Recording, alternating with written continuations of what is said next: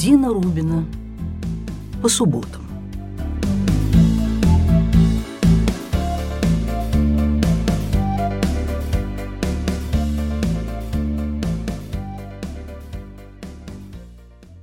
Добрый день, друзья мои! Рада нашей встрече. Я всегда рада нашей переписке, вашим примечаниям, случаям из жизни, добытым собственной биографией. Я никогда не устаю изумляться разнообразию жизни и разнообразию отношения к ней. Вот в прошлый раз рассказывала вам о Ларисе Герштейн. Ну, после передачи она позвонила якобы выразить одобрение, но в силу характера и пригвоздить ну, каким-то замечанием. Вы же главного не сказали, Дина. Не понимаю, как вы с вашей девичьей памятью пишете еще какие-то книжонки. А что я забыла? Ну как же, важнейшую деталь. Когда мы с вами вперлись в ту ловчонку, ну, племянница Мессинга Лидии, она ткнула в меня пальцем и сказала, «Ха, а у тебя имя тоже начинается на «Л». Ну, что-то я такого не помню. Вот и я говорю, вам не книжки надо писать, вам в гастрономе картошку взвешивать. А я подумала, как интересно наша память отбирает впрок детали, а потом из этих деталей выстраивает сцены и впечатления. Все же какой штучный типаж моя Лариса, я подумала, и внезапно поняла, что, пожалуй, все мои друзья и целый ряд знакомых — просто коллекция штучных типажей — и тогда я подумала, дай-ка расскажу еще о ком-нибудь. Ну, стала прикидывать, кто вторым украсит этот мой парад личностей. Буквально минут через пять звонит из Америки моя подруга, известный русский экскурсовод Аня. С фамилией мы немного погодим, так как эти мои подкасты совсем не настроены на документальные свидетельства и донесения. Аня же человек острый, приметливый, а в чем-то даже безжалостный. Это роскошная и очень артистичная женщина. Она блестящий экскурсовод, но вот кем бы она была на сцене, если бы захотела? Стендеписткой. Вы знаете, что это за жанр разговорный, когда в речи артиста перед вами проходят целые шеренги самых разных людей, причем разных этнически, по взглядам, акцентам, манере изъясняться — Анины истории слушать, ну, а вы понимаете, какие толпы туристов и русских пенсионеров всех 50 штатов Америки перед ней проходят на экскурсиях, их слушать невозможно без носового платка, ибо слезы дикого смеха надо чем-то утирать. Иногда даже мечтаешь, извините меня, о подгузнике, почему я вспомнила о русских пенсионерах — потому что Аня ведет еще культурную программу в таком вот дневном заведении для стариков. В Америке это называется детский садик для стариков. А время от времени Аня звонит поболтать. Это всегда большая радость моей жизни, так как, ну, я знаю, что сейчас абсолютно живые, убедительные, передо мной возникнут самые разные люди. А это же писательское пиршество. Как раз сейчас Аня раздала подопечным работу. Клеить фонарики, все пыхтят, рисуют, узоры вырезают ножничками, красят кисточками там. Ну, в общем, такая вот серьезная работа старшей группы детского сада. ну, только летом, скажем, от 85 до 105. А вот только 90-летний Ровен громко стучит пальцами по столу, якобы играет и якобы на рояле. Ему делают замечания, его посылают в жопу, назревает скандал. Он действует всем на нервы этим своим стуком.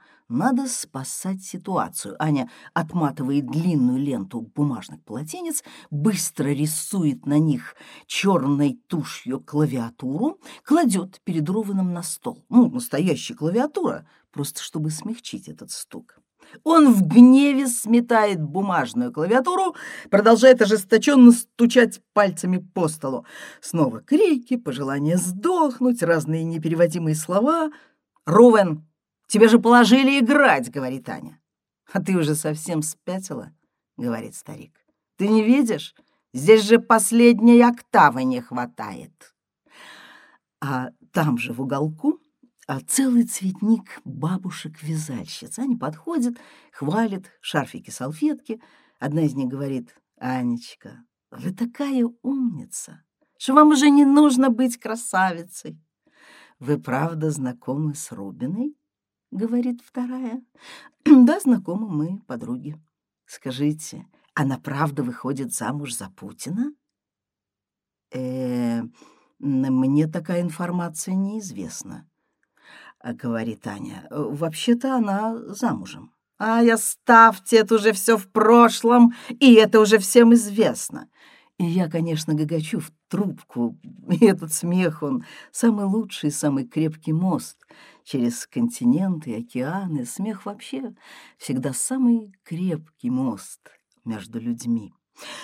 Вот еще парочка историй, рассказанных ею с поистине артистическим блеском. Ну, а я смиренно вам пересказываю. Однажды Аня должна была вести двухдневную экскурсию по штату Мэриленд для группы руководителей высших учебных заведений. Она знала только, что в основном это будут туристы из Казахстана. Она очень волновалась перед этой работой говорила мужу, что-то мне страшновато, вероятно, это ученые, причем люди из разных областей науки, эрудиты. Как бы мне не сморозить чего-то непотребного. Но муж ее успокаивал. «Да ладно, — говорил, — не трясись, но не дадут тебе чаевых». Но Аня ужасно переживала. Она человек образованный, блестяще знающий историю Соединенных Штатов. Но Мало ли какая высоколобая заноза попадется в группе. Вы все знаете, такое бывает. Вот есть люди, узкие специалисты в покраске пищевых продуктов, или как там это называется, которые непременно начинают тебя экзаменовать на предмет знания красителей, щелочей, чего-то там. Несколько ночей Аня не спала, прочесала несколько энциклопедий, справочников по разным предметам и наукам. Ну, кажется, даже заглянула в учебник астрофизики. Ну, так, на всякий случай. в отель, где была назначена встреча, она прибыла на час раньше, думала, отдышусь, посижу в лобби, подготовлюсь к встрече. Так вот, эмоционально подготовлюсь. За соседними столиками на диванах сидела компания мужчин азиатского типа — Сначала Аня, не прислушиваясь к разговору, подумала, что это корейцы. Но когда они сняли носки и стали расчесывать между пальцами ног, она поняла, что это не корейцы. Поднялась и подошла к компании. «Здравствуйте. Э, если не ошибаюсь, вы ждете меня». Те радостно приветствовали, закивали, они разговорились, называли друг друга братья и сестра. Аня сама родом из Баку. Вот тут надо это вовремя заметить. И она кое-что понимает в менталитете восточного мужчины. Спросила, кто в нашей группе все из Казахстана? Нет, говорят, один русский, это поморщившись. Один азербайджанец, он руководитель. Аня оживилась, Дождалась руководителя, Рустама, они разговорились. Словом, Аня расслабилась, попала в привычную стихию, поняла, что учебник астрофизики вряд ли понадобится. Тут подоспел водитель автобуса, молодой симпатичный афроамериканец, доложил, что автобус он поставил за углом, вся группа должна немножко пройтись. Когда Аня взошла в автобус, Выяснилось, что переднее сиденье, ну, то, что вот для гида с таким микрофоном на гибкой ножке, занято толстенной дамой лет пятидесяти. «Простите», — вежливо улыбаясь, сказала ей Аня, «я гид, это мое место, вам придется переместиться чуть подальше». Та говорит, «Не за что я тут два дня сижу, ты кто такой, не знаю тебя». В общем, склока, никакие объяснения не помогают. Видимо, дама не врубается, что такое гид. Кричит, «Ты кто такой? Я профессор, доктор наук, я Снур Султан Назарбаев, рядом скамейка, президиум сидел». Водитель, молодой афроамериканец, э, не понимая, о чем идет речь, но слыша только крики, говорит Аня, слушай, ну переведи ей, что я сейчас вызову полицию и скажу, что она предлагала мне наркотики. В этот острый момент в автобус входит Рустам, руководитель группы, который до того просто курил возле автобуса. Ну, Аня сообщает ему о ситуации. Тот выкатывает глаза, сует сто долларов скандальной бабе и говорит «Так, пошла назад села!» Но та оказалась плохо управляемой. «Ты сам кто такой?» — кричит. «Мне твой сто долларов не надо, у меня на него пятьсот долларов есть. Почему я должна уступить место этой скандальной женщина?» Тогда Рустам грозно выкатывает глаза и тихо говорит, «Потому что я мужчина, и я так хочу». И это профессор поднимается и идет в конец автобуса. Оттуда она два дня терроризирует Аню вопросами. Требует, чтобы ей показали благосостояние американский народ. «Не вижу никакой благосостояния!» — кричит. «Все пластмасса! Где его золото, зубы, кольца, браслет?» Когда мой дочь замуж выходил, ей двадцать золотой коронка подарил. Я профессор, доктор наук, я Нурсултан Назарбаев рядом с скамейка президиум сидел. Между экскурсиями Рустам доверительно говорит Ане, «Эта женщина все врет. Он с Нарзарбаевым только один раз сидел рядом, на 8 марта». Когда отъездились по экскурсиям, а программа была обширной, очень интересной, благодарная группа, возглавляемая Рустамом, попросила сделать остановку в придорожном кафетерии. И Рустам сказал, «Ань Ханым, такой замечательной экскурсии. Мы хотим вас благодарить. Выбирай, что хочешь. Хочешь чай, хочешь кофе, а хочешь сок. Ну, Аня сказала, что, мол, спасибо, брат, я чай с собой в термосе вожу, ничего мне не надо. А в последний день к ней подошел тот самый, презрительно, русский, которого и видно-то не было, он всегда за спинами других стеснительно скрывался, он поблагодарил за интереснейшую программу, сказал, что хотел бы оставить свою визитку, ну, мало ли, вдруг ей придется оказаться в Москве, он будет рад увидеться. Потом она прочитала визитку. Это был ректор Института Гнесиных. И заодно уж другая история. С российским посольством Аня тоже работает. Однажды позвонил консул, сказал, что выходит замуж дочь военного атташе, и молодые приезжают в свадебное путешествие и просят Аню сделать две-три частные экскурсии. Ну, хорошо. Встречаются молодая пара, сам военный атташе с женой, еще парочка посольских сотрудников. Аня возит, показывает, рассказывает, и в какой-то момент Новобрачная спрашивает, «Анна, а что такое, собственно, Брайтон? Я слышала много раз, но так и не знаю. Это улица, район, район, город отдельный. Ну, э, что там такого особенного?»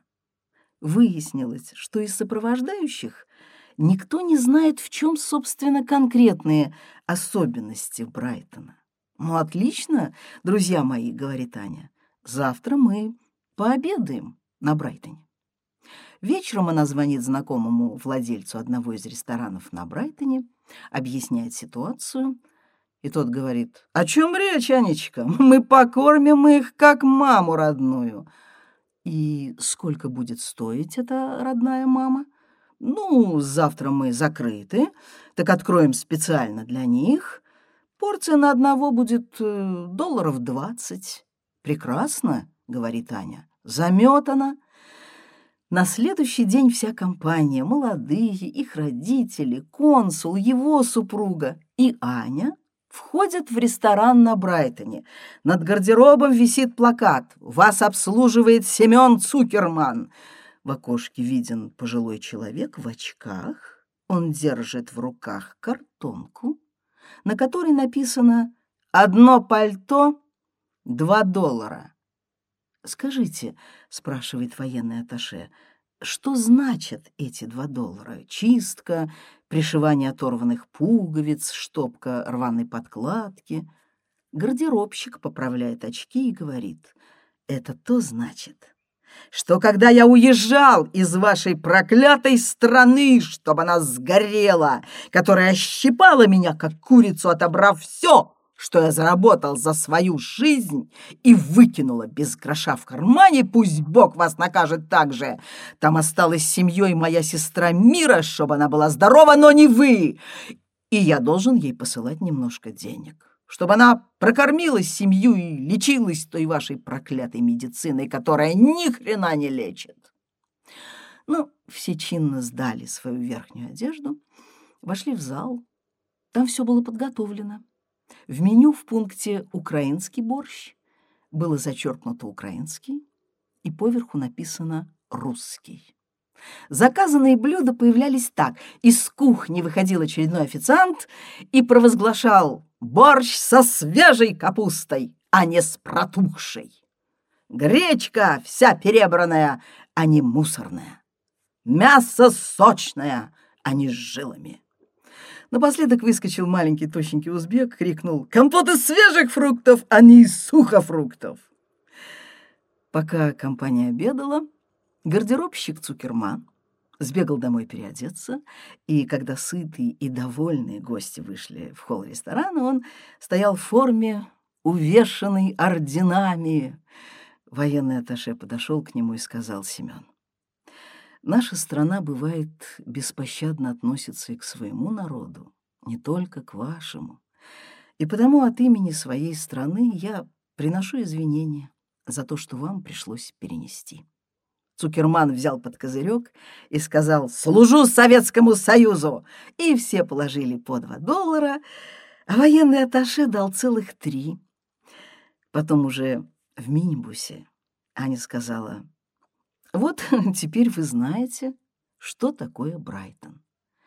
А орденов у него сколько, вздохнула невеста. «Бог с вами, милочка», — сказала Аня. «Он еще не родился, когда война закончилась. Все ордена он купил тут же, за углом, на Брайтоне».